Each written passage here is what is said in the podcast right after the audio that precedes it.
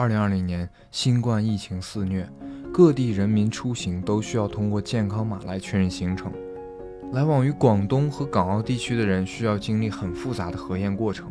为了解决这个问题，政府快速搭建了粤康码和澳门健康码的互认系统。当用户需要跨境验证健康码的时候，不再需要多个平台重复填写信息，只需要授权后自动转码，极大的减轻了澳门入境防疫的压力。后台服务不做互联，符合两地的法律要求。个人自愿提出转码，保护了个人的隐私。转码资料全程加密，保障了信息的安全。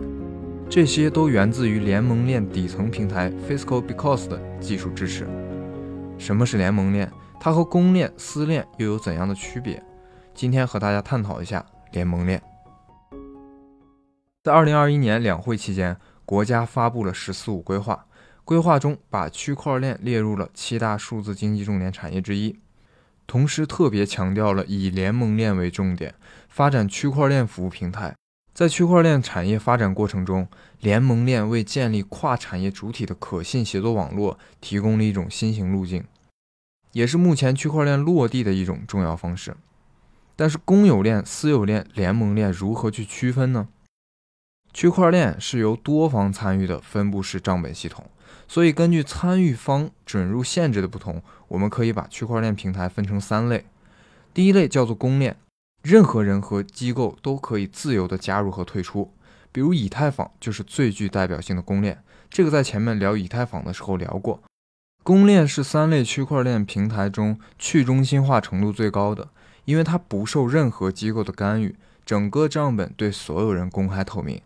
任何人都能够在公链上查询、发送交易或者记账。第二类就是联盟链，功能上和公链基本相同，唯一的区别是参与的节点需要通过一定的准入机制选出。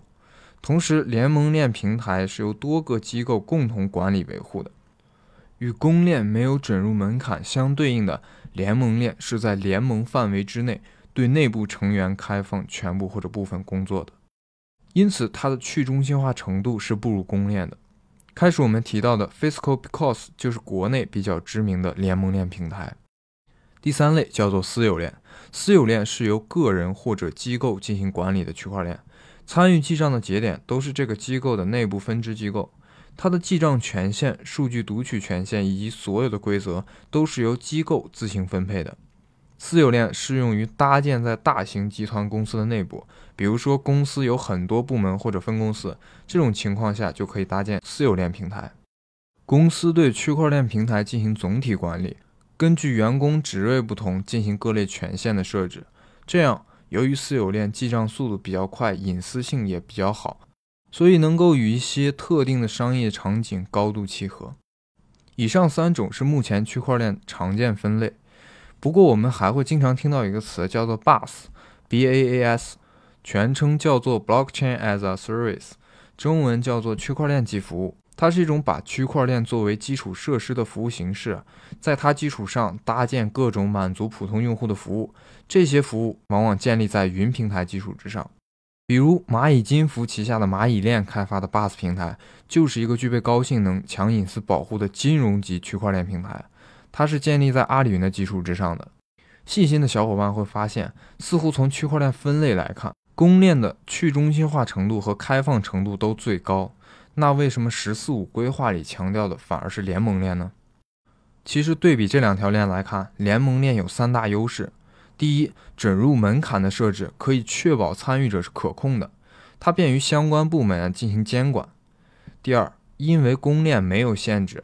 所以相比之下，反而联盟链的性能会更强，也就是网络速度会更快，同时可以处理更高频次的交易。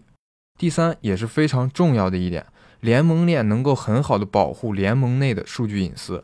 比如在政务相关的领域，有些数据的流转是不能对外公开的，而在联盟链的内部进行处理，就可以保证数据的安全。由于这三个特点，很多产业区块链的落地会选择以联盟链为基础。